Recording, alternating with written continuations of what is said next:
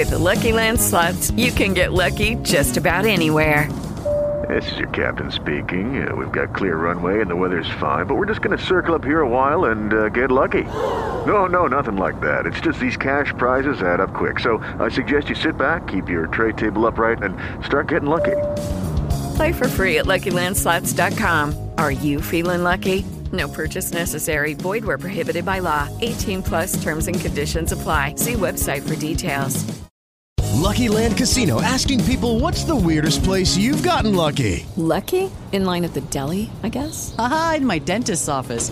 More than once, actually. Do I have to say? Yes, you do. In the car before my kids' PTA meeting. Really? Yes. Excuse me, what's the weirdest place you've gotten lucky? I never win and tell. Well, there you have it. You can get lucky anywhere playing at LuckyLandSlots.com. Play for free right now. Are you feeling lucky? No purchase necessary. Void where prohibited by law. 18 plus. Terms and conditions apply. See website for details. Como as eleições nos Estados Unidos diferem das eleições brasileiras? Saiba agora neste podcast do Politize. No dia 8 de novembro de 2016, ocorreram as eleições americanas. Foram escolhidos o novo presidente, que será o republicano Donald Trump, 34 novos senadores, todos os 435 deputados e mais 12 governadores. Apesar de ser uma democracia, os Estados Unidos possuem um sistema eleitoral diferente do nosso em muitos aspectos. A diferença mais gritante entre as eleições brasileiras e as americanas é que um presidente americano pode ser eleito mesmo sem obter a maioria dos votos. É isso mesmo, não é o voto de cada eleitor que conta no resultado final. Quem de fato elege o novo presidente é um colégio eleitoral. São os 538 delegados desse colégio que têm a palavra final sobre o resultado da eleição. Para um presidente ser eleito, precisa do voto de pelo menos 270 delegados, ou seja, maioria absoluta. Cada estado possui certo número de delegados no colégio eleitoral. Essa quantidade é proporcional à população dos estados. A Califórnia é o estado mais populoso do país e, por isso, possui o maior número de delegados, que representa 55. Depois vem Texas com 38, Nova York com 29 e Flórida também com 29. E agora fica a pergunta: como votam os delegados? A maioria dos estados obriga todos os delegados do colégio eleitoral a votar no candidato mais votado no estado. É a regra conhecida como winner takes all o vencedor leva tudo. As únicas exceções são Maine e Nebraska, em que os votos do colégio são distribuídos proporcionalmente à votação dos candidatos. Ou seja, o que realmente importa nas eleições americanas é a disputa nos estados, sobretudo em estados cuja votação é menos previsível. Estes são chamados de swing states, que ora preferem o candidato democrata, ora o candidato republicano. Exemplos de swing states são Flórida e Pensilvânia, que neste ano registraram mais votos para Trump. A regra do vencedor leva tudo é apontada como um dos motivos por que os candidatos independentes ou de partidos menores não tenham chances reais de vencer a disputa. Isso porque votar em um candidato do partido menor pode tirar força de uma das candidaturas maiores, do Partido Democrata ou do Republicano. Veja o seguinte exemplo: um grupo de eleitores normalmente vota no Partido Democrata. Entretanto, esses eleitores resolvem votar em um candidato do Partido Verde. Isso significa que uma parte dos votos esperados para a candidatura democrata é dividida com uma candidatura menor. Quem mais se beneficia disso é o candidato republicano, que vê seu adversário conquistar menos votos do que poderia. Levando em consideração tudo que foi falado até agora, é importante ressaltar que o candidato mais votado corre o risco, então, de não se eleger.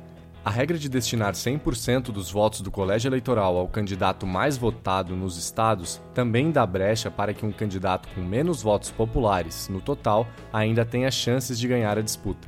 O sistema de colégio eleitoral já permitiu que quatro presidentes dos Estados Unidos com votação popular menor que o adversário vencessem a eleição.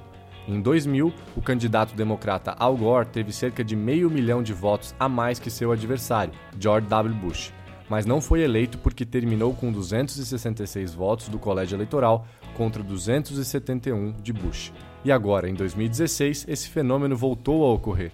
Donald Trump, candidato do Partido Republicano em 2016, venceu a votação no colégio eleitoral com 290 votos. Hillary teve apenas 228 votos do colégio eleitoral, porém venceu no voto popular. Outro ponto importante que a gente tem que comentar por aqui é o bipartidarismo. O sistema político norte-americano é monopolizado por dois grandes partidos, o democrata e o republicano. Todos os presidentes da história do país pertenceram a um dos dois partidos. Ambos também possuem os maiores números de filiados e 100% das cadeiras no Congresso Nacional. Esse domínio dos dois maiores partidos faz com que o sistema político dos Estados Unidos seja considerado bipartidário. Mas existem outros partidos em atividade no país, todos muito menores do que os dominantes. Muitos deles lançaram candidatos à presidência, mesmo que você não tenha ouvido falar deles. O Partido Libertário, por exemplo, concorreu com Gary Johnson. Trata-se de um partido com posições liberais a favor do Estado mínimo e da não interferência do Estado em questões sociais. Foi o único candidato, além de Hillary e Trump, que figurou nas células de votação em todos os 50 estados. Já o Partido Verde, da vertente ambientalista e à esquerda do espectro político, teve Jill Stein como presidenciável nesta eleição. E não para por aí. As eleições de 2016 tiveram candidatos do Partido Constitucional, que é mais conservador, do Partido Reformista, que é de centro-esquerda, e do Partido para o Socialismo e a Liberação, que é de extrema esquerda. Finalmente, houve pelo menos um candidato independente com alguma relevância, Evan McMullin, ex-agente da CIA, que tentou levar votos de republicanos descontentes com Trump. Vale lembrar que as candidaturas independentes são proibidas no Brasil, mais uma diferença entre as eleições dos dois países. Você já deve ter notado até aqui, pelo que ouviu, que o peso do nível estadual é bem importante para o sistema político e eleitoral norte-americano. Cada estado decide como serão definidos os votos do colégio eleitoral, por exemplo. Também é prerrogativa dos estados definir quais candidatos podem aparecer na cédula de votação. Por isso, os candidatos de partidos menores ou independentes não são votados em todos os estados, apenas naqueles em que eles conseguem atender aos critérios da legislação estadual. Além disso, Alguns estados permitem que candidatos que não aparecem na cédula de votação recebam votos, desde que o eleitor escreva o nome completo do candidato. Esse tipo de voto é chamado de write-in. O candidato independente Evan McMullin, por exemplo, podia receber apenas votos write-in em mais de 60% dos estados. Enquanto as eleições municipais brasileiras deste ano tiveram campanhas de apenas 45 dias, a corrida eleitoral americana se desenrola por muito mais tempo. Etapas-chave da disputa são realizadas meses antes da votação geral. Primeiro, ocorrem os cálculos, espécie de convenção partidária realizada pelos partidos republicano e democrata em 13 estados. Depois é a vez das primárias, que na prática são uma série de eleições internas dos partidos. Os pré-candidatos concorrem pela vaga de candidato oficial do partido, disputando votações em uma série de estados. Para fechar esse episódio de podcast, mais algumas diferenças entre o Brasil e os Estados Unidos. Sobre a obrigatoriedade do voto. Nos Estados Unidos, o voto é facultativo. O eleitor pode faltar à eleição sem sofrer qualquer punição. Na votação do dia 8 de novembro, apenas cerca de 55% dos eleitores americanos compareceram às urnas, segundo dados preliminares. Já no Brasil, o eleitor precisa comparecer às urnas ou justificar sua ausência. Historicamente, mais de 80% dos eleitores brasileiros aparecem para votar. Sobre o registro do voto. Nos Estados Unidos, eles utilizam cédulas de papel. A cédula contém o nome de apenas alguns dos candidatos, mas em vários deles o eleitor pode escrever o nome de alguns candidatos que não estão na cédula. O Brasil utiliza urnas eletrônicas há 20 anos para registro de votos. Todos os presidenciáveis podem receber votos em todos os lugares. Sobre a ocorrência de segundo turno, nos Estados Unidos, a votação é feita em um só turno, sem possibilidade do segundo. Os motivos para isso são a tendência do sistema ao bipartidarismo e o longo período de primárias antes da votação final, em que vários pré-candidatos dos principais partidos são apresentados ao público. No Brasil, o primeiro turno ocorre com todos os candidatos a presidente. Se nenhum deles alcançar maioria absoluta, que representa mais de 50% dos votos válidos, os dois mais votados vão para o segundo turno. Por fim, financiamento de campanha.